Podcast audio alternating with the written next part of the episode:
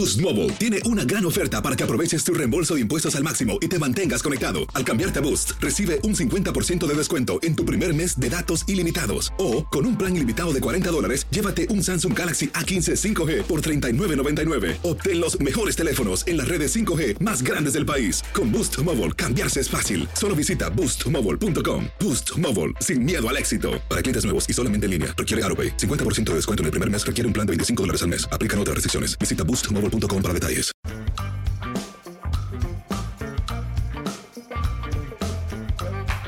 Bienvenidos, bienvenidos. Esto es Amigos Podcast de TUDN con Henry José Bicentenario y su servidor para, pues, para platicar de un montón de temas que han sucedido en los últimos días. ¿Cómo estás, Henry? Abrazo. Muy bien, Toño, Pepe, ¿cómo están? Los saludo con mucho gusto. Eh, estamos grabando esto en martes, eh, los capítulos están en miércoles, es decir, este jueves se va a conocer el calendario ya total de la NFL, pero ha habido eh, anuncios interesantes que podemos platicar camino a la próxima campaña y también lo que va a suceder con Tom Brady, que ya tiene asegurada su siguiente carrera en la NFL. Ah, caray. Bueno, pues vale la pena conocerlo. José Bicentenario, ¿cómo estás, Pepillo? Muy bien, mi querido Toño, Enricón, un saludo para todos. Y sí, la verdad, se han generado noticias muy interesantes, muy importantes en el béisbol de las grandes ligas, lo que ha sucedido con estos Yankees que están que echan tiros, el primer equipo que llega a 20 victorias en la Liga Americana y varios sucesos que llaman la atención y que estaremos platicando con, con todos ustedes a lo largo del podcast. Fíjate que e, es, es, curioso lo que está pasando en la temporada de grandes ligas porque estamos encontrando que los dos equipos de Los Ángeles y los dos equipos de Nueva York son los que mandan, son los que están eh, dominando, ¿no? Eh, lamentablemente, este lunes perdió Julio Urias en una salida que estuvo rara porque solamente le hicieron dos carreras, pero le conectaron 11 imparables. Al final perdió en Pittsburgh 5 por 1. Eh, es su segunda derrota de la campaña, pero bueno, los Dodgers han estado muy fuertes. Los Serafines, igual que los Yankees, llegaron a 20 triunfos. Y del lado de, Nueva York, pues Yankees y, Mets al momento de grabar esto están también en 20 victorias. Entonces, eh, no, ah, yo no me acuerdo, la verdad, hace muchos, muchos años, Henry, que no veíamos un dominio, por lo menos en el primer mes de temporada, de los dos equipos de Nueva York y los dos equipos de la zona de Los Ángeles. ¿Y sabes por qué no te acuerdas, Toño? Porque es la primera vez que ocurre que los dos equipos de Nueva York y los dos equipos del área de Los Ángeles se encuentren en los dos primeros lugares de cada una de sus ligas. Eh, y bueno, pues también apoyando lo que están haciendo los serafines Shohei Otani, que ha tenido partidos sensacionales en el centro de la y bateando. De hecho, este lunes batea par de cuadrangulares y el primero de ellos con la casa llena en toda su carrera. Entonces, bueno, pues eh, ese, ese dúo de Trout y de Shohei Otani por fin está dando de qué hablar con el equipo de los Serafines, que pues entre lesiones de uno, lesiones de los dos, Serafines estaba en los últimos lugares de su división y ahora está cambiando. Oye, es que esos Serafines ya cuántos años llevan de campañas perdedoras, de gastar muchísimo dinero, y sin embargo, pues ahora la, la situación está cambiando de una manera radical con, estos serafines. Y en el caso de, los Yankees, ¿no? Los Yankees que andan muy bien, el bateo funcionando y, lo que sucedió este, este lunes en la victoria de 1 a 0 sobre los Rangers de Texas y el gran trabajo de este cubano Néstor Cortés, que llegó a siete entradas, un tercio tirando sin hit hasta que Eli White le conectó un imparable, pero no cabe duda que este antillano está lanzando de auténtica maravilla y, pues bueno, se están dando las cosas, aunque claro, apenas acabamos de, cumplir un mes de temporada, pero, pero sí llama la atención lo que se presenta por primera vez y pues vamos a ver cómo se va desarrollando la temporada poco a poco. Oigan, y, ahorita que eh, tocas el tema de Yankees, en el caso de Cortés, por supuesto que aguantó Aaron Boone hasta que le pegaran el imparable, siete un tercio efectivamente hasta que le pegaron el hit, lo que ocurrió el domingo, el domingo con Gary Cole, porque ah, hace unos cuantos días, y lo platicamos el otro día, Henry, este, fuera de, micrófonos, Walker Bueller, después de ocho entradas, llegó a la caseta de los Dodgers de Los Ángeles y le, le dijo a Dave Roberts, no hay forma, no hay forma de que me saques de este partido, no hay forma. Y tiró la blanqueada, ¿no? Al final tiró la blanqueada, eh, le respetó Dave Roberts este, la, la, reacción a Walker Buehler. Bueno, pues el domingo llega Aaron Boone al centro del diamante en la séptima entrada para pedirle la pelota a Gary Cole y se ve que hay una discusión ahí, pero muy acalorada. Eh, y, y, Cole finalmente le dijo, no, me voy a salir. Y se quedó en el centro del diamante, que por cierto le pegaron home run y le empataron el partido, pero y, además fue muy criticado por eso Aaron Boone, ¿no? Pero le pegaron home run. Al final ganaron los Yankees ese partido con un cuadrangular de Gleyber Torres, pero sí es curioso lo que está sucediendo, sobre todo con los pitchers de jerarquía, ¿no? Estas dos reacciones, la de Bueller, la de Cole, me parece que son como un mensaje de lo que realmente piensan y sienten los pitchers, sobre todo los pitchers abridores, con la famosa sabermetría. Pues sí, eh, estoy de acuerdo contigo, Toño. Eh, lo de Buehler, que además eh, es su primera blanqueada en el béisbol de grandes ligas. Nunca, había, nunca antes había tenido una. y entendemos que la tecnología y los números y todo esto funcionan hasta cierta medida y sí es una buena herramienta, pero tampoco debe ser en su mayoría que son chicos egresados de Harvard que eh, pues eh, dan estas, estas hojitas a los managers y pues ya los managers muchas veces también dicen, bueno, me voy a cubrir con esto porque pues a lo mejor el chico de Harvard tiene esa conexión con el dueño del equipo y van a correr a mí. Eh, pero pues yo creo que está bien que se impongan, o sea, sí es cierto que tiene que haber un manager, un entrenador que llegue para poner orden, tiene que haber alguien que sea la autoridad eh, y muchas veces, o sea, al jugador que esté en el campo le vas a decir, te, va a salir y no va a querer salirse. Pero bueno, sí tiene que haber esa, eh, esa visión externa de ver cuando alguien empieza a flaquear o cuando las cosas le pueden afectar al equipo. Pero cuando se lleva al territorio de la exageración, pues sí me parece que está bien el hecho de que se rebelen. No, por supuesto, cuando, cuando se llevan las cosas a rajatabla, y no solamente en el béisbol, sino en muchos aspectos de la vida, pues generalmente se presentan dificultades. Y en el caso de los serpentineros, pues eh, también debe de influir eh, la intuición que tenga el manager, las corazonadas, el, platicar con tu pitcher, etcétera. En fin, un, diálogo, obviamente breve, porque ya no te puedes extender mucho, pero también ese sentimiento, cómo, cómo ves la situación de sacar a tu pitcher o no, dependiendo de la situación del juego, y no llegar y va para afuera. Entonces, creo que también es, es cuestión personal de, cómo, cómo, cómo se siente un manager y cómo debe de tratar a sus, a sus eh, serpentineros en ese caso. Y, bueno, también les quería yo comentar algo que me llamó mucho la atención, eh, lo que sucedió ayer con este muchacho Josh Naylor de los indios de Cleveland, porque... Guardianes, Pepillo, guardianes. Bueno, a mí me gusta decirles indios, fíjate nomás. bueno, la tribu de Cleveland, los guardianes, pues, hombre, qué nombrecito les pusieron los guardianes, por Dios. No, no se lo puse.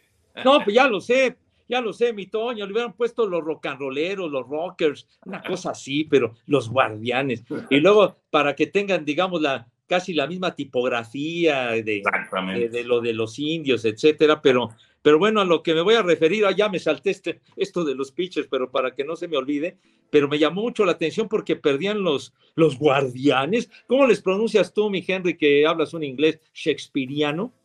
que te aprendí a ti, por cierto. No, hombre, Los Guardians. No, con trabajo hablo español, padre. Los Guardians. Bueno, perdían 8 a 2, terminaron ganando 12-9, pero lo, lo, lo, que realmente me, me, impactó fue que este muchacho Naylor produjo 8 carreras de la octava entrada hacia adelante, o sea, impone un récord en grandes ligas de 8 carreras producidas de la octava entrada para adelante, o sea, eh, yo creo que la gran mayoría de los peloteros no tienen un juego de ocho carreras producidas y sin embargo este jovenazo tuvo ocho remolcadas de la octava entrada para adelante, incluyendo un gran slam y un home run de tres carreras. No, pues extraordinario, la verdad. De esas cosas raras que de repente pues pasan en el béisbol. ¿Y, cómo quedó el partido? Me parece que fue 12-9 a favor de los Guardians. Exactamente. en extra inning, sí. Sí, bueno, con ocho carreras de la octava entrada para adelante, pues es, es, una cuestión completamente lógica. oye, Henry, el tema de los rojos de Cincinnati. ¿Qué onda con los rojos de Cincinnati que están en camino? Digo, Luis César, por cierto, que tuvo una, mala salida, pero se llevó la victoria para los rojos en el partido del, lunes. Pues ya colaboró ahí con un triunfo, ¿no? Pero Cincinnati está en camino a tener la peor campaña en la historia del béisbol de grandes ligas. Pues sí, además estás hablando de un equipo de tradición, un equipo pues de los primeros en su fundación y que se mantienen todavía en el béisbol de las grandes ligas. Difícil de entender lo que está pasando con esta escuadra que pues tiene jugadores referentes como Joey Voto y que hablabas acerca de Luis César y tiene también a Alejo López, este otro eh, jugador mexicano que está tratando de abrirse paso en el béisbol de las mayores, el infielder pero pues eh, simplemente las cosas no se les han dado y efectivamente eh, han llegado ya a rebasar la barrera de las 20 derrotas en este arranque de campaña y pues no se ve por dónde vayan a darle la vuelta. Olvídate tú de ser contendientes y de quizás ganar la división, sino ser un equipo que se vaya a acercar a 500 de porcentaje. No, la verdad es lamentable porque parecía que los, los rojos comenzaban a, a repuntar después de, de años perdedores, ¿no? Desde que, desde que corrieron a Dusty Baker, que era el manager, cuando pierden aquel, aquel juego de, de playoff, el juego de comodines contra los Piratas, cuando los Piratas llevaban 20 campañas perdedoras de manera consecutiva y finalmente tienen una temporada ganadora y derrotan a los Rojos de Cincinnati, entonces a Dusty Baker le dieron cuello, lo cepillaron y los rojos de Cincinnati se cayeron y campaña perdedora, perdedora, perdedora, y ya daba la impresión de que, de que comenzaban a repuntar. Tienen a, Mustacas, por ejemplo, también, eh, a Jonathan India, que fue el novato del año, la campaña anterior en la Liga Nacional, pero igualmente les ha afectado bastante la cuestión de las lesiones a los rojos de Cincinnati, pero pues a ver hasta dónde llegan en este aspecto, porque pues el récord de derrotas es de 120 en una temporada Vamos a ver, ojalá, ojalá puedan mejorar. Ojalá, ojalá es un equipo de, como dicen, de mucha tradición y un equipo que, eh, bueno, para la gente que ya tiene cierta cantidad de años, pues hay, hay recuerdos muy padres, ¿no? Cuando la famosa máquina roja, esa impresionante de Cincinnati, de Sparky Anderson, ya llovió, ya pasaron muchos años, pero qué buen equipo. Y luego vino otra etapa buena también, cuando José Rijo y eh, Eric el Rojo, Eric Davis y aquella eh, escuadra de Margie Schott, que también tuvo sus momentos muy destacados, pero sí, vive, vive un momento difícil, indiscutiblemente. dirigidos, Toño, dirigidos por Lupiniella, y además en la Serie Mundial aplastaron, acabaron con los Atléticos de Oakland que llegaban a su tercera Serie Mundial consecutiva. Exacto, exactamente. Bueno, oye, Henry, eh, la gente insiste e insiste e insiste sobre el tema de las transmisiones de grandes ligas. Y nosotros, pues lo que podemos decirles es que pasen a la ventanilla adecuada a preguntar, ¿verdad? Eh, bueno, nosotros también le hemos preguntado a la ventanilla adecuada y bueno, pues eh, la información para la gente que se ha comunicado con nosotros a través de las redes sociales, en fin, pues es que se sigue negociando con la gente de grandes ligas y pues estamos esperanzados en que pronto existan buenas noticias. Sí, ojalá pues es lo que, lo que deseamos porque pues independientemente de todo, el béisbol de las grandes ligas es una, es una costumbre y es una tradición en nuestra casa que es Televisa, entonces ese béisbol de grandes ligas se ha transmitido desde la década de los años 60, o sea, cuántas décadas se le ha dado cobertura y se le ha dado seguimiento al béisbol de la Gran Carpa. Ojalá, ojalá que sigamos por ese camino. Bueno, y mientras tanto, pues eh, ya lo saben, o en martes o en miércoles, dependiendo de, programación de tu DN, tenemos Gran Slam siguiendo la Liga Mexicana de Béisbol, todos los partidos de la Liga Mexicana. Y los viernes normalmente tenemos juego. Este viernes vamos a ver a, a Tijuana, el campeón. A Tijuana en contra de Monclova. Es muy buen partido, siete y media de la noche la transmisión y, la verdad es que está, está muy atractiva la, la, temporada de la Liga Mexicana de Béisbol. Bueno, tenemos estos, estas transmisiones de béis a través de, de TUDN. para la gente que quiera seguir eh, eh, lo que está ocurriendo en la pelota de la liga de la liga mexicana. ¿Algo más de veis? Pues de mi parte no. ¿Tú, José Bicentenario? Pues ya, ya entonces dejamos ese tema del beisbolito.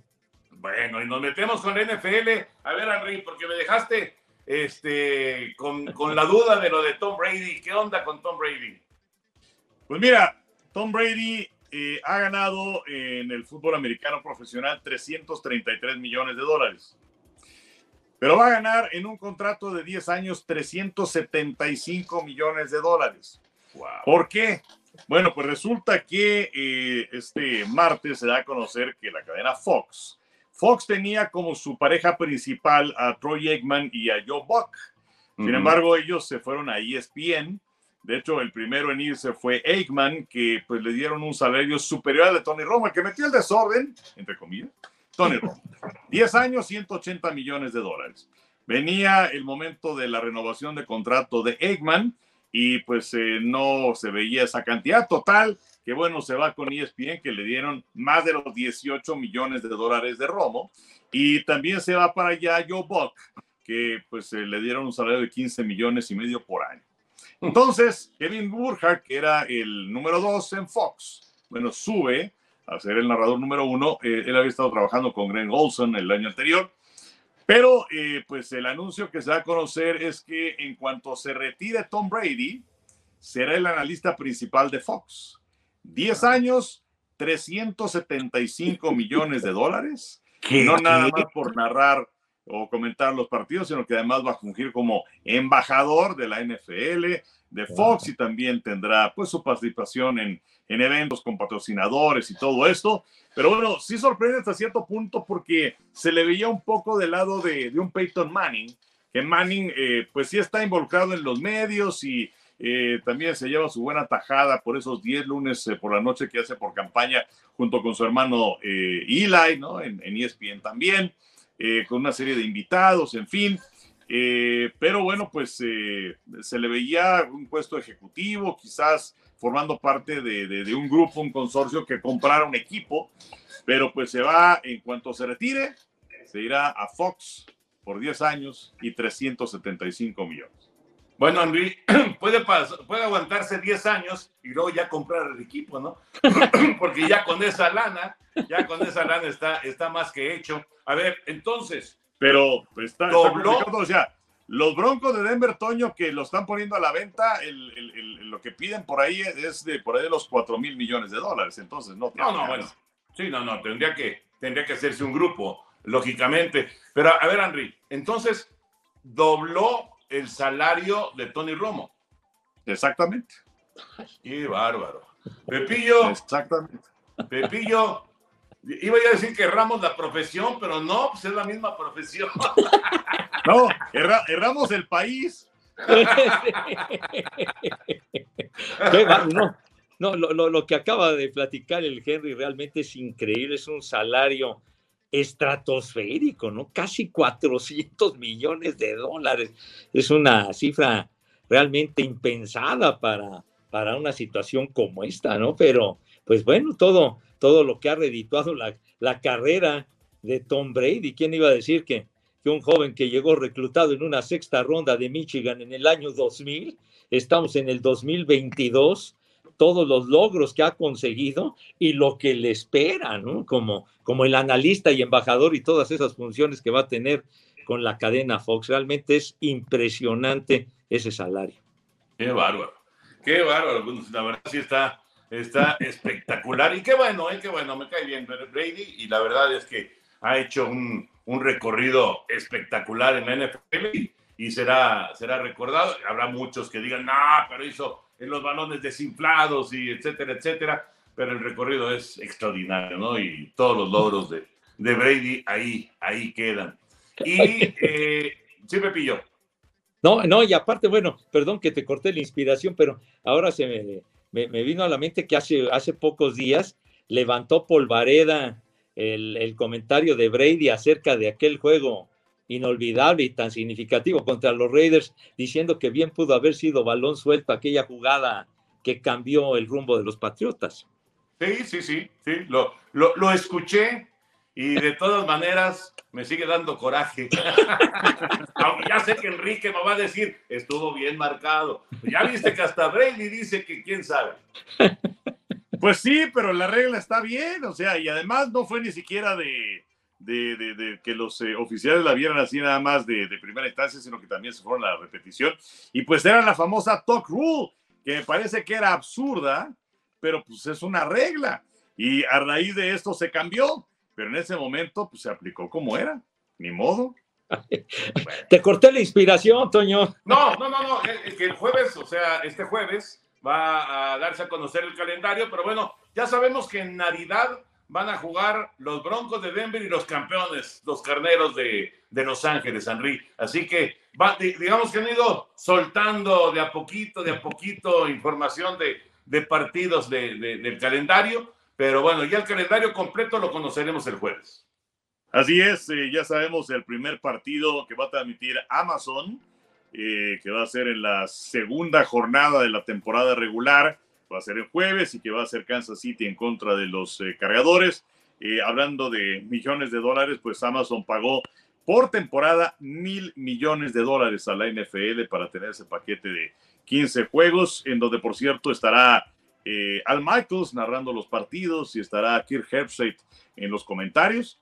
Eh, Michaels que quedó, digamos que como agente libre se le terminó el contrato con NBC y entonces le dieron su, su contrato de 15 millones por año con Amazon, no está nada mal. Eh, y bueno, en los partidos internacionales, destacando pues para nosotros el 21 de noviembre, cuando venga el partido de San Francisco contra Arizona en el Estadio Azteca.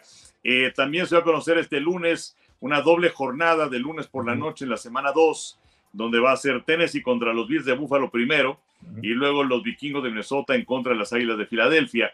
Y esto que mencionas del día de Navidad es interesante porque eh, pues el 25 de diciembre cae en domingo. Y el 25 de diciembre es un día que pues eh, regularmente tiene acaparado la NBA. Programan cinco partidos uno tras otro desde la mañana hasta la noche. Pero ahora lo que va a hacer la NFL es que va a tener su partido habitual de jueves. El grueso de los partidos va a ser en sábado y van a poner un partido a las 12, un partido a las 3 y media y un partido por la noche. Y este partido que mencionabas de Carneros en contra de los Broncos es el de las 3 y media de la tarde, donde pues veremos a eh, Russell Wilson y compañía. Los Broncos no se les hace mucho ruido y para muchos es el patito medio feo del oeste de la conferencia americana atrás de Kansas City, cargadores de los Raiders, pero les hacían falta una o dos piezas y Wilson es una de esas dos piezas. Entonces, va, deben andar bien en la próxima campaña y bueno, pues en contra de los campeones carneros, ¿no? Entonces, luce, luce muy bien ese día.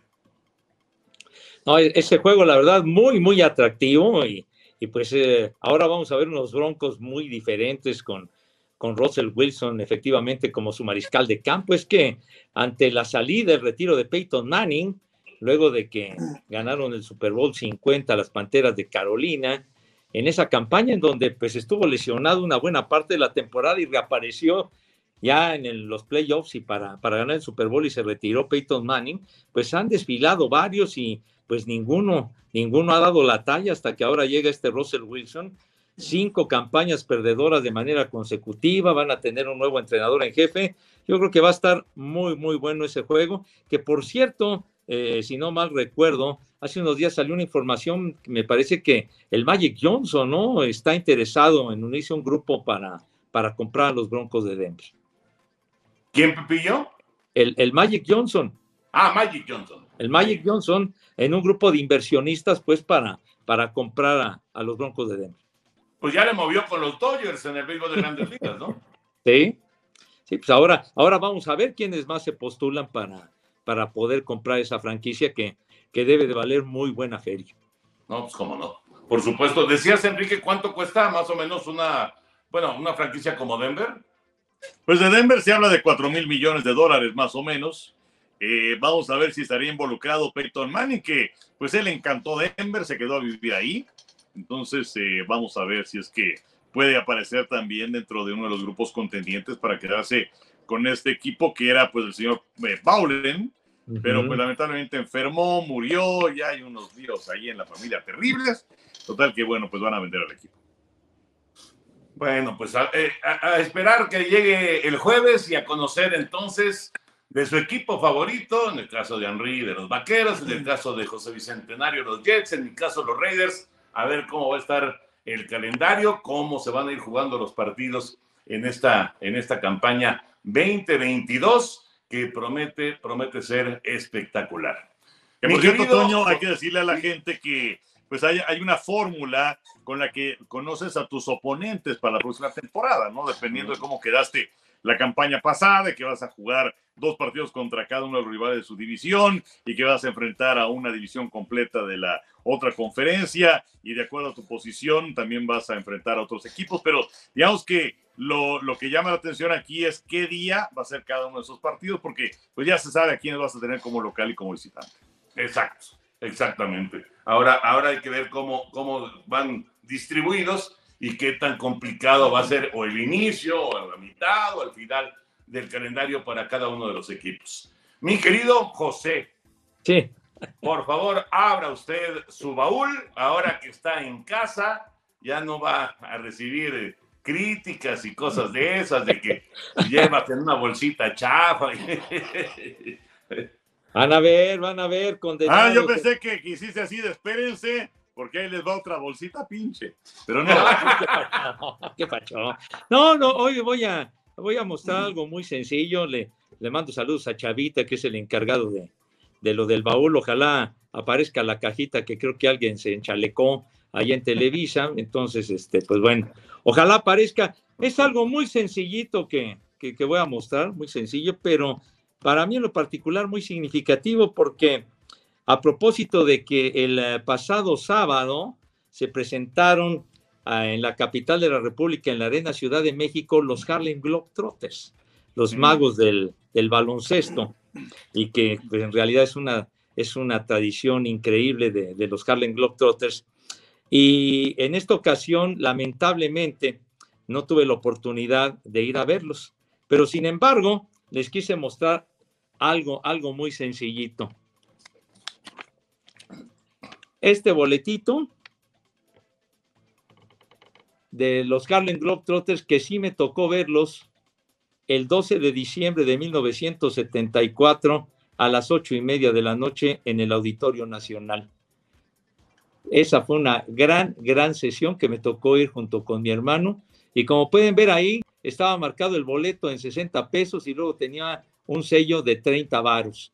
Entonces, con 60 pesitos, los dos pudimos entrar a ver a, los Globetrotters y fue una experiencia fantástica. O sea, van a ser 48 años de aquello. Se puede, pueden apreciar que los boletos eran, eran muy bonitos, ¿no? La, la impresión que tenían, ¿no? No como los boletos de ahora, que todos son iguales. Entonces, pues fue, fue algo muy padre. Jugaba el Gus Tatum, que ha sido uno de los grandes exponentes de los Harlem Globetrotters. Y, y pues bueno, fue, fue, fue algo fantástico. Se acuerdan seguramente que viajaban con ese equipo de los generales de Washington, que eran pues las comparsas de, de, los, de los Globetrotters. No sé si ustedes hayan tenido la oportunidad de verlos en vivo. Yo lo vi alguna vez en el Palacio de los Deportes, en alguna ocasión, pero hace ya también un montón de años. Pero a ver, Pepillo, Auditorio Nacional, ¿cómo era el escenario? ¿Cómo hicieron el escenario para una, una cancha de básquetbol? No, sí, este, ubicaron e hicieron la, pusieron una duela, en, pusieron una cancha, el auditorio, pues, en aquella época nada que ver con el auditorio que conocemos actualmente, ¿no? El auditorio fue objeto de una remodelación a fondo para que lo pusieran en funcionamiento de nueva cuenta cuando arrancaba la década de los años 90, pero el auditorio no, no era tan, tan funcional como es en la actualidad, y eso que ya tiene más de 30 años de esa, de esa remodelación. Ahí se hacía la feria del hogar donde, donde trabajaba tu papi, mi querido Toño. Sí, claro, claro, claro, en el Auditorio Nacional y después cambió para el Palacio de los Deportes, justamente, la feria del hogar. Sí, sí, sí, claro. Uy, trabajó ahí muchos años mi papá, muchísimos años.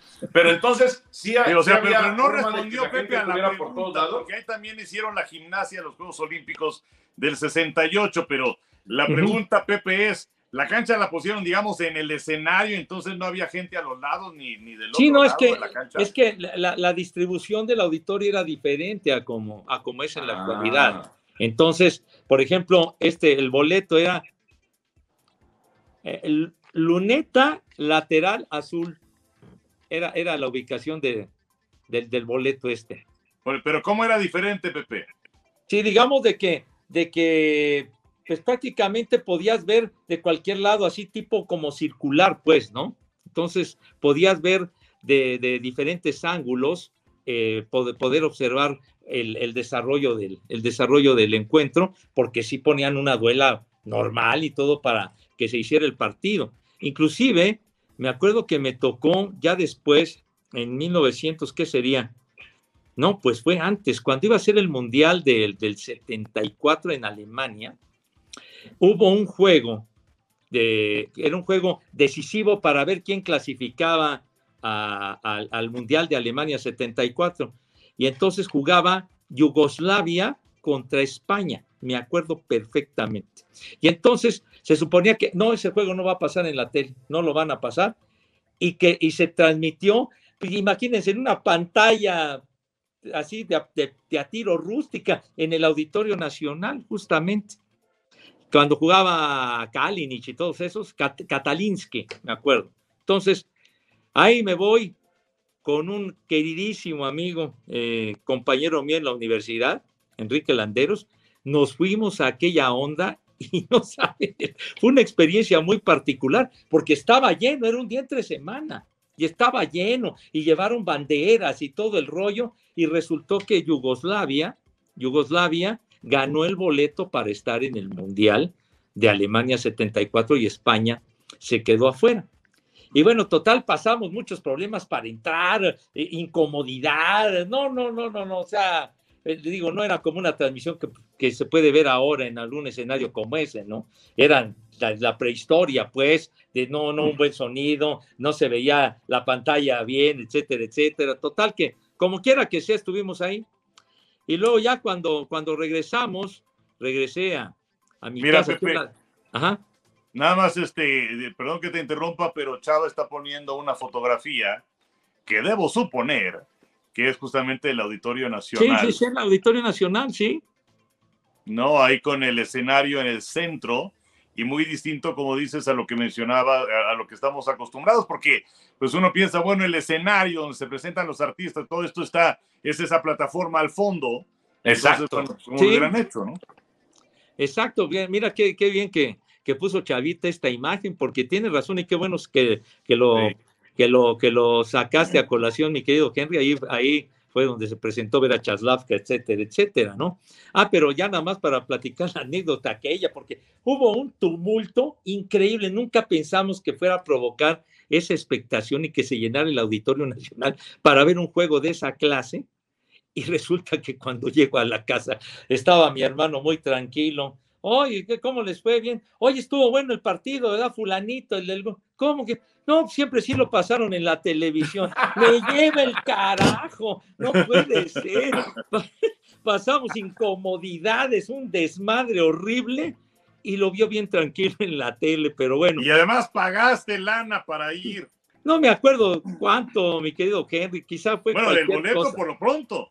Sí, pero, pero pasamos una incomodidad horrible. Esto sí, digo, con la multitud y gritaban y esto y el otro, pues, ¿qué podías ver? ¿no? Y además estábamos lejos y todo el rollo, pero bueno, quedó para, para la anécdota, ¿no? Y el Auditorio Nacional, pues ahí se hacían diferentes eventos, etcétera, etcétera, pero, pero, pero sí, se, se me ocurrió traer a colación y sobre todo por, por la cercanía de la estancia de los Globetrotters, que, estuvieron aquí apenas el, el pasado sábado, me parece que iban a estar o estuvieron en otras ciudades de la República.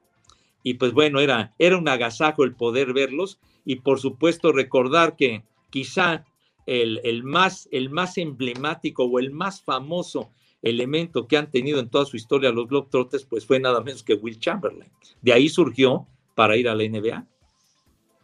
Fíjate, ahorita, ahorita que dices este, de, esta experiencia que tuviste eh, para ver el España contra Yugoslavia, En 1970, la inauguración del, Mundial, que fue México contra la entonces Unión Soviética, lógicamente pues era una bronca conseguir un boleto para ir al Estadio Azteca, ¿no? Será, pues, era así como que de, de, locura, era prácticamente imposible.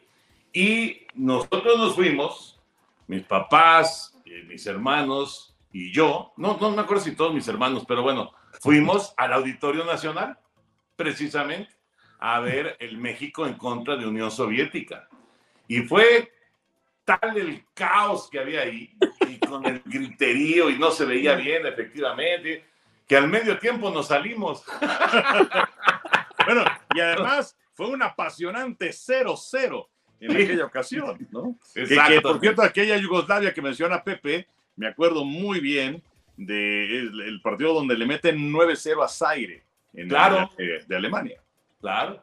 Claro, después de esa calificación en contra de España, tienes toda la razón. Eh, eh, ese juego en 1973, y sobre todo que, que España se quedara fuera del Mundial llamó mucho la atención. Y ahora sí, si no mal recuerdo, creo que Yugoslavia jugó el partido inaugural de esa Copa del Mundo, el equipo de Yugoslavia, de ese, de ese Mundial de Alemania. Alemania?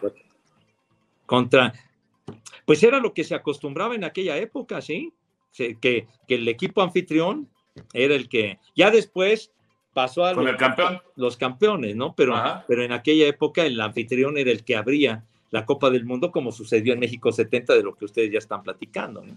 Y además, algo que también llamó la atención de ese Mundial de 74 fue que se enfrentaron entre sí las dos Alemanias. Claro. No, y más sorprendente que Alemania del Este le ganó a Alemania Federal. Eso fue claro. Más la, Alemania democrática que no lo era, ganó 1-0 ese partido.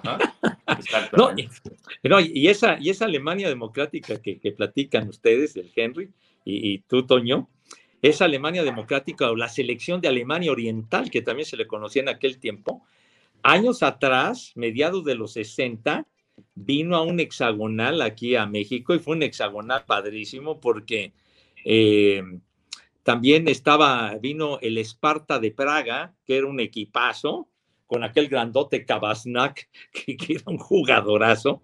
Y pues bueno, cuando se enfrentaban esos equipos, eran, se daban con todo, no había cuentos, se daban leña, pero en serio, porque esos eh, pentagonales y hexagonales de aquella época, los equipos venían no nada más a pasear, se disputaban como Dios manda los, el, título del, certamen y demás, y eran encuentros muy, muy buenos, pero recuerdo muy bien esa selección de, Alemania Oriental porque varios de sus jugadores estuvieron en ese Mundial del 74.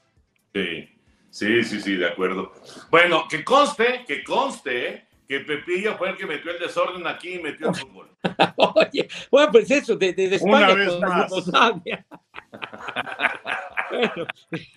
Pepillo aquí apareció con el fútbol aprovechó el Auditorio Nacional y quién sabe cuánto rollo y tómala. Ya Lo hubiéramos visto mucho más a gusto en la tele, tranquilos, pero bueno, quedó como una experiencia, pero sí, sí batallamos bastante, mucha incomodidad, pero por lo menos ahí está la experiencia de, de, aquel, de aquel tiempo. Te digo que nosotros nos salimos al medio tiempo.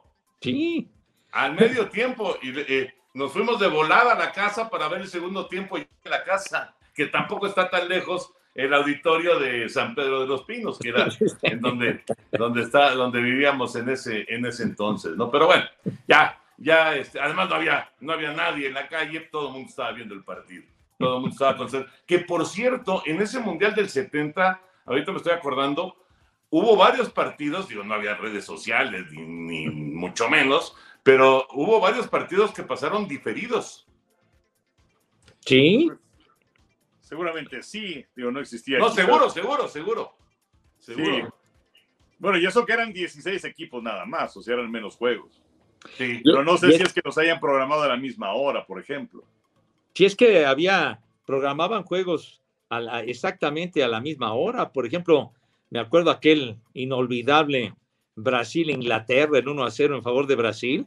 Al mismo tiempo, a las 12 del día en domingo, se jugaba el México-Salvador, por decir algo, ¿no? Entonces, así se programaban los juegos. Sí, sí, no, no, no, no, no se tomaba mucho en cuenta la, televisión y, darle facilidad al, televidente de que, de que viera todos los partidos en diferentes horarios. Exacto. Pero bueno, eso ha cambiado una, una barbaridad. José Bicentenario, cierra tu mini baúl hoy nada más con una con un boletito. Oye, estás, estás menospreciando mi boleto de hace 48 años, no manches. ¿Qué pasó? No lo estoy menospreciando para nada, Pepillo. La, próxima semana llevaré entonces algo, algo de mayor tamaño para que ustedes estén contentos. está, está bien. Y, bueno, no sé, eso me sonó como albur. No sé, Henry, pero. No, no, qué pacho. ¿eh? ¿Qué pacho? Este, eh, eh, eso, eso nada más opera a partir de las 3 y 4. bueno, Henry, ¿qué le pasó al Canelo? Pues eh, mira, de, lo que leí, de lo que vi, todo esto, pues me quedo con una sola frase, ¿no? Por algo existen las categorías en el boxeo. Y pues es algo fundamental. El Canelo, que sabemos que es un boxeador muy bueno, que también con esta derrota, pues hay mucha gente que está con una sonrisa de oreja a oreja. Eh, pero pues, eh, y que dicen, no, pues es que se comprueba el fraude del Canelo, y desde el punto de vista no es así, o sea, es un gran boxeador, pero pues sí significaba demasiado de tener que subir de categoría a pelear en semicompleto, donde ya había peleado antes, había ganado un título de la Organización Mundial de Boxeo, pero pues contra un boxeador que ya estaba en ese momento de salida, eso fue en 2019. Ahora vas contra un boxeador eh, completo, está 31 años de edad, eh, realizando su novena defensa del título y pues se notó, el Canelo lucía fatigado ya al final de la pelea, eh, los golpes que daba, pues tampoco tenían un efecto importante sobre su rival. El Canelo que solamente conectó, de todos los que tiró, que fueron cerca de 500 golpes, conectó solamente 85, que es la menor cantidad de golpes que ha conectado una pelea desde aquella que tuvo en contra de Mayweather. Eh, decía, también estaba viendo un video en redes sociales, no sé si lo vieron, de Mike Tyson, donde decía, inclusive él se ponía con un costal ahí, no, pues esto es lo que tuvo que haber hecho el Camelo, seguramente hubiera sido una pelea diferente, que era utilizar el jab y de esa forma hubiera tenido la posibilidad de abrirse camino para golpear a Bivol, en fin, eh, pero yo creo que ante todo fue eso, el, eh, no sé si llamarlo esa, esa osadía por incrementar su legado, eh, que, su legado, bueno, lo, vemos como uno de los mejores boxeadores en la historia del box mexicano y también de la historia, podría decir en general, pero pues eh, lamentablemente para él llegó ya sin, sin fuelle para el final de la pelea, que pues además hay que decirlo, en las tarjetas de los jueces fue muy pareja, 115, 113 en todas, y además dieron calificaciones idénticas, no nada más en cuanto al total, sino también como se fueron dando los rounds. Y si hubiera ganado el Canelo el último round, entonces hubieran quedado 6-6 y hubieran empatado la pelea. Pero bueno, pues finalmente la gana Vivol. Eh, hay quien dice que tendría que buscar la revancha. Yo, francamente, creo que el camino del Canelo tiene que ir por otro lado y no ir en contra de Vivol y no eh, tratar de subir de esta forma de categoría.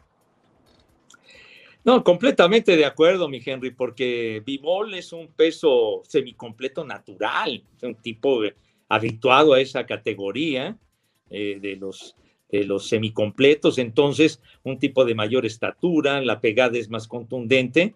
Y, lo que decías de, la, de las tarjetas a mí me llamó la atención. Yo vi el pleito y francamente Vivo lo ganó, pero con comodidad. O sea, no era para que fuera tan apretado ni mucho menos. Al contrario. Y, y Vivol, pues digamos, no, no es el campeón de la WBA, pero digamos tampoco es una cosa del otro mundo, ni mucho menos, ¿no? Porque eh, han, habido, han habido campeones semicompletos realmente extraordinarios, como fue el caso de, Bernard Hopkins o de, o de Michael Spinks, por ejemplo, por mencionar algunos, ¿no? O el caso de, había uno, me acuerdo, me acuerdo bien, se, llamaba, o se llama, no sé si, si viva todavía, Bob Foster, un, de, de, raza negra bigotón, de finales de los 60 y principios de los años 70, y un campeón tremendo, de, peso semicompleto que se llegaron a transmitir peleas en aquella época dentro de las carteleras que, que se exhibían y que se pasaban. Y entonces, eh, empezando los 70, eh, a propósito de subir de categoría, tuvo la, la, osadía, y lo dice bien el Henry, de, de, buscar un pleito y de buscar el campeonato de los pesados enfrentando a Joe Fraser. Joe imagínense a Joe Fraser siendo el campeón empezando los 70. Entonces, cuando peleó con Joe Fraser, Joe Fraser lo liquidó y lo noqueó en dos rounds a Bob Foster con todo y que era una lumina y lo que sea, pero él lo despachó de volada. Entonces, pues siempre invadir esas categorías y sobre todo cuando llega uno a, peso semicompleto y demás, es mucho arriesgue y, pienso que no hay que sobregirarse. Bueno, está, está también el ejemplo de aquella pelea en París de Carlos Monzón contra claro. Nápoles, ¿no? Sí. Exactamente, e, e, es lo que iba a decir Henry. Hay historias del boxeo mexicano que no, no han terminado bien, ¿no? Mantequilla con Monzón, el Pipino Cuevas con, este, con Tommy Hearns, o sea, son, son historias eh, de, vamos, de grandes boxeadores. En el caso de Mantequilla, ya sabemos, cubano, pero eh, hecho totalmente en México eh, y además adorado por la afición. pero bueno, cuando invades otra división, pues estás, estás arriesgando, sin duda. Ahora, el caso de Saúl no es la primera vez que sube de peso, ya ha subido de peso varias veces. Lo que pasa es que aquí se brincó hasta el semicompleto, ¿no? Efectivamente. como decía, ya había peleado ahí hace tres años, pero pues no era un oponente de la misma calidad y categoría que Vivol, que lo que pasa es que también pues era, era desconocido, pero bueno, Vivol tiene 20 peleas, todas ellas las ha ganado, 12 han sido por la vía del knockout, entonces eh, es, es, un boxeador importante. Y ahora la pregunta es, ¿qué es lo que va a hacer el Canelo? Porque el camino ya estaba así como que trazadito, ¿no? Ahí estaba el mapa, era como una carretera, gana eh, Golovkin su pelea, que él lo hace, gana el Canelo su pelea contra Vivol y se enfrentan en septiembre. ¿Qué es lo que va a pasar ahora? ¿no? Para mí sigue siendo atractivo un combate entre ambos en septiembre próximo. Eh, y también del Canelo estaba eh, una pelea en diciembre, ya fuera en el Reino Unido o en México. Pero pues habrá que ver qué tanto se alteró todo esto con la derrota. pues vamos a ver finalmente cómo, cómo se mueven los hilos, los planes para el próximo pleito de, del Canelo. Pero ahora que mencionaron a Carlos Monzón, Carlos Monzón era un tipo, un barretero tremendo. O sea, como campeón mundial de los pesos medios Carlos Monzón quizás ha sido el más grande en esa categoría, porque era un tipo que aniquilaba a sus rivales rápido, aunque llegó a tener oponentes como ese Emil Griffith, me acuerdo, el de Islas Vírgenes, que era buenísimo, o el Nino Benvenuti, que era también muy bueno, pero enfrentar a Carlos Monzón en su momento era muy, era muy arriesgado, muy arriesgado. Pues va, a ser muy interesante las decisiones que, que tome a continuación Saúl, sobre todo para, para la pelea de septiembre. Eh, vamos a ver en qué, en qué termina el, el asunto con el Canelo. Oigan, a ver, un fin de semana como este. Viernes le ganas a Nadal. Sábado le ganas a Djokovic. Domingo le ganas a Zverev y te conviertes en campeón del eh, Abierto de Madrid, del Masters 1000 de Madrid. Qué fin de semana para el jovencito Carlos Alcaraz, 19 años, Henry Pepillo. ¿A dónde va a llegar este muchacho? Claro, hay que tener consistencia y eso es algo que solamente con el paso de los años lo, lo podremos ver, constatar y confirmar. Pero lo que está haciendo este chavo en este momento es realmente extraordinario. Sí, bueno, y a, todo esto que mencionas, eh, inclusive el jueves fue su cumpleaños, ¿no? Cuando llega a estos 19 años de edad, eh, jugando en el que pues se luce como su elemento la arcilla, ya había eh, obligado en aquel torneo de Indian Wells a Rafael Nadal a emplearse a fondo, cuando inclusive Nadal es donde sufre aquella lesión y luego ya llega a la final después de ganar el partido y la pierde, cortando también una racha, si no me equivoco, eran 20 victorias consecutivas que tenía Nadal de inicio en el año. Eh, ahora, habrá que verlo en Roland Garros. Eh, tengo curiosidad de, verlo. Aquí eran a ganar dos de tres, allá va a ser a ganar de tres de cinco. Entonces, eh, muchas veces las situaciones se complican en ese departamento, pero de que tiene un talento sensacional y de que luce como el relevo generacional, porque, pues básicamente nadie ha podido contra los Federer, Djokovic y Nadal eh, pues ya desde hace 20 años, ¿no? Sí surgen que si los Medvedev o que si los Berev y algunos otros, pero no los han podido terminar de derrumbar, ¿no? Ahora, el caso de Alcaraz, bueno, sí estará jugando la juventud en su favor con esos 19 años contra pues los 40 eh, de Federer y los 30 y altos de eh, Nadal y de Djokovic. Pero de cualquier manera, pues es, es un jugador que luce con un potencial sensacional y que además conecta con la gente. Sí, sí, el chavo, el chavo tiene personalidad, tiene carisma, diría mi papá, tiene ven acá, este Carlitos Alcaraz. así decía mi padre, tiene ven acá. Entonces, eh, y además la calidad que ha exhibido, y es la nueva hornada. Este chavo tiene patas para gallo y además, si no mal recuerdo, pues ha, estado eh, trabajando y en, la, en la academia, ¿no? En lo que tiene, en lo que tiene Rafa Nadal, ¿no? Que tiene diversas academias, inclusive una en nuestro país. Y ya lleva cuatro títulos este año, ¿eh? ¿Sí? O sea, no, no, no es que haya sido un, fin de semana ahí que se inspiró y que se estaba en, en, España y demás. No, no, no, ya lleva cuatro títulos este cuate y, y la verdad es que está, está jugando de maravilla. Oigan, y bueno, es que fue una semana de un montón de, de, actividad deportiva. Eh, regresó el Gran Premio de Miami, independientemente de, eh, y obviamente eh, me gustaría conocer la opinión de, de qué les pareció Checo en, su cuarto lugar en Miami, pero qué tal, cómo me llamó la atención la fotografía que apareció del Gran Premio de Miami, en donde estaba Jordan, estaba Beckham, estaba Brady, y me está faltando otro personaje que estaba ahí. Hamilton. Bueno, Michael Jordan. Ah, pues el piloto, claro, Luis Hamilton. Pero bueno, ahora sí que solamente si, se corriera en Los Ángeles o si se corriera en Miami se podría dar algo así, ¿no? Sí, este, un poquito sobrando ahí Beckham, ¿no? La verdad. Este, digo, y no porque sea de fútbol, pero bueno, tiene los siete títulos de Lewis Hamilton, los siete títulos de Tom Brady, los seis títulos de Michael Jordan. Pero bueno, pues eh, finalmente eh, Beckham es eh, dueño, parte del equipo de fútbol de la MLS, como les encanta decir. Y este, y bueno, pues el caso es que eh, fue una carrera interesante, pero pues es lo que es la Fórmula 1, ¿no? A fin de cuentas, el, reunir a todos estos personajes, no sé cuántos sean verdaderamente eh, aficionados a la Fórmula 1, pero bueno, así como sucede en todas partes, es el lugar en el que hay que ser visto. Pues Ahora sí que todos los reflectores estaban puestos ahí, la primera vez de un, gran premio en Miami de Fórmula 1, como le empezaron a llamar el, Super Bowl de la máxima categoría y luego entregando el trofeo a Max Verstappen, Dan Marino, en fin, si, querían algo así, pues bueno, eran puras luminarias y puro mm. glamour en este gran premio que lo ganó y lo ganó muy bien Verstappen a pesar de que, de que Leclerc fue el que arrancó en la posición de honor en la parrilla de salida y, y Checo Pérez en el cuarto lugar, pero pues no, no, no nunca pudo rebasar a, Carlos Sainz. Pues lo rebasó por un instante, ¿no, Henry? Y luego se, le, volvió a colar ahí Sainz. Sí, además eh, Checo Pérez también eh, con su equipo, ¿no? Una comunicación de radio que se hizo pública, eh, también hablando acerca de, de, ciertas dificultades que tenía.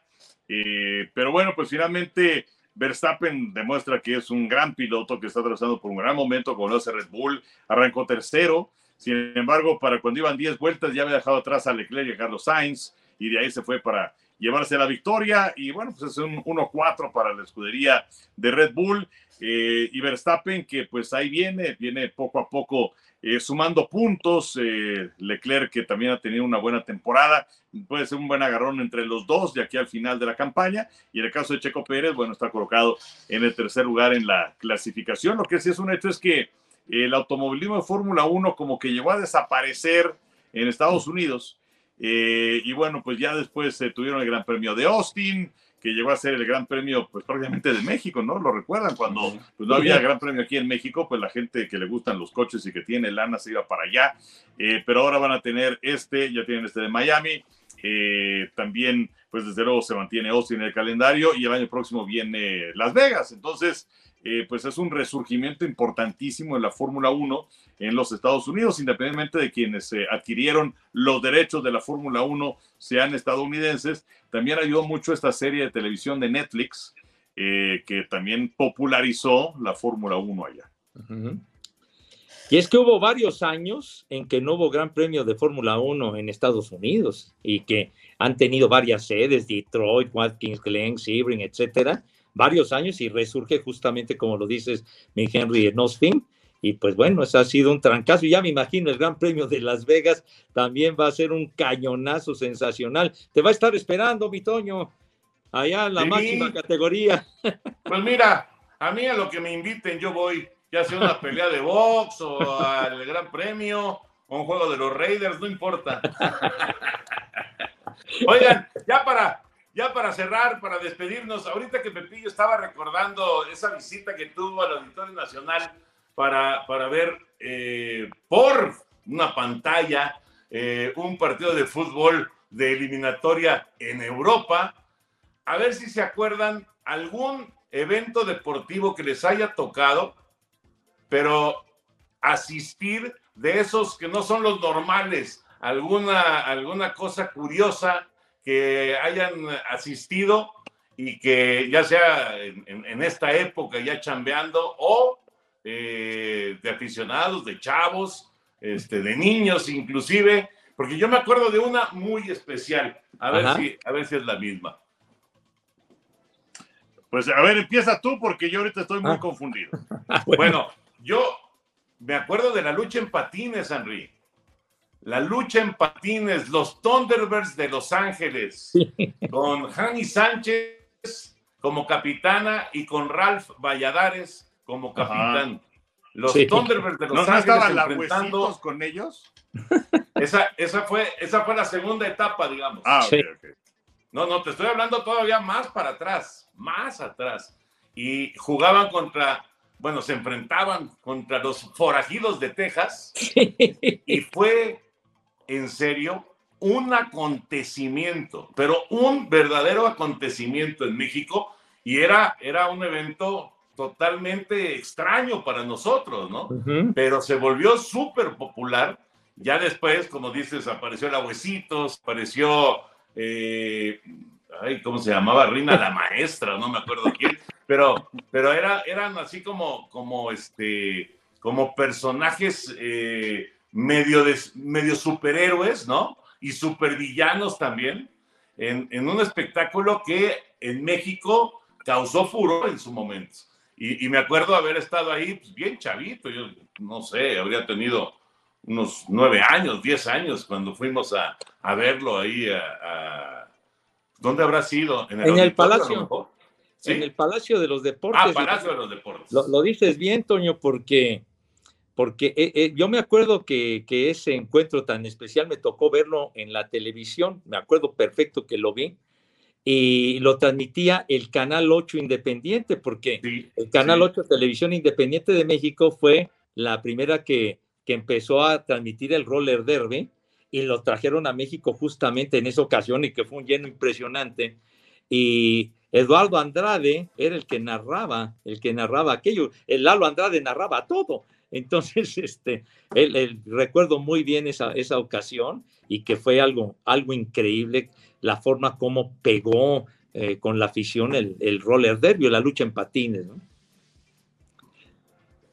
Y, ustedes se acuerdan de alguno o no? Yo, yo me acuerdo, bueno, eh, eh, inmediatamente me acordé, por ejemplo, del, del, gimnasio Juan de la Barrera, que se construyó para el voleibol de los Juegos Olímpicos del, del 68 y que después, por ejemplo, me tocó, me tocaron esas sesiones de tenis inolvidables a mediados de los 70, en el 75, cuando vino a un desafío, vinieron Bjorn Borg, Guillermo Vilas, Ilin Astase y Rod Leiber. Ellos cuatro jugaron sábado y domingo una exhibición que, era el desafío, lo voy a mencionar, lo patrocinaba Marlboro, entonces así, así fue, que ya alguna ocasión mostré unos boletos de aquello que me tocó asistir, eso fue como en 1975-76, y sí llamaba la atención, ¿no? De que, de que el, escenario que era de voleibol lo hicieron para, para jugar al tenis, ¿no? Sí, a mí me tocó también algo de tenis, el Palacio de los Deportes. Claro. Yo estaba en Televisa, pero bueno, fui de, de, de espectador pero bueno, si no me equivoco, estaban Iván Lendl, John McEnroe, Max Villander y Luis Enrique Herrera, que ahí ya decayó un poquito el nivel, pero bueno. Este, fue, fue ahí con, con ellos y la verdad es que fue una gran experiencia y también en el Palacio de los Deportes, yo no he sido muy afín, la verdad, de la lucha libre, pero mi hijo Natán sí lo era.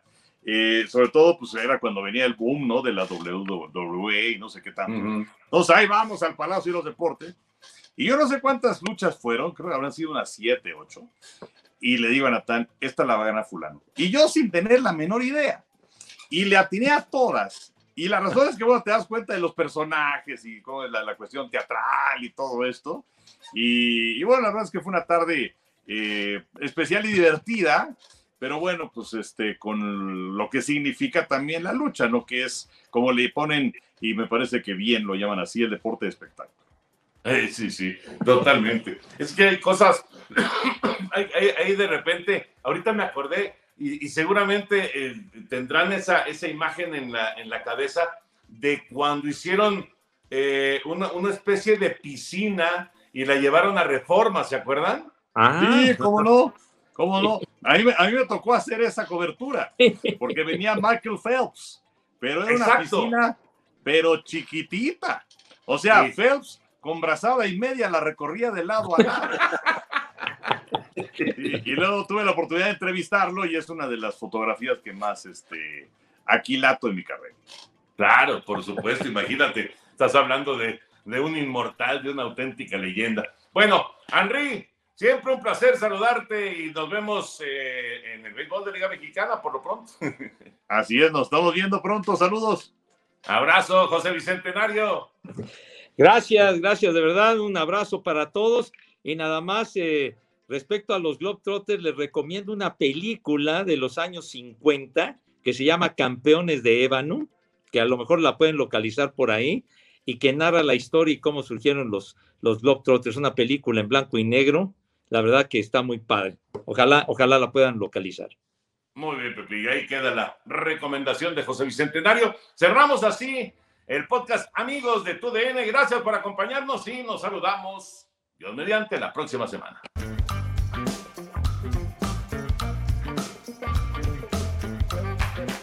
Boost Mobile tiene una gran oferta para que aproveches tu reembolso de impuestos al máximo y te mantengas conectado. Al cambiarte a Boost, recibe un 50% de descuento en tu primer mes de datos ilimitados. O, con un plan ilimitado de 40 dólares, llévate un Samsung Galaxy A15 5G por $39.99. Obtén los mejores teléfonos en las redes 5G más grandes del país. Con Boost Mobile, cambiarse es fácil. Solo visita boostmobile.com. Boost Mobile, sin miedo al éxito. Para clientes nuevos y solamente en línea, requiere AroPay. 50% de descuento en el primer mes requiere un plan de 25 dólares al mes. Aplican otras restricciones. Visita Boost Mobile para detalles.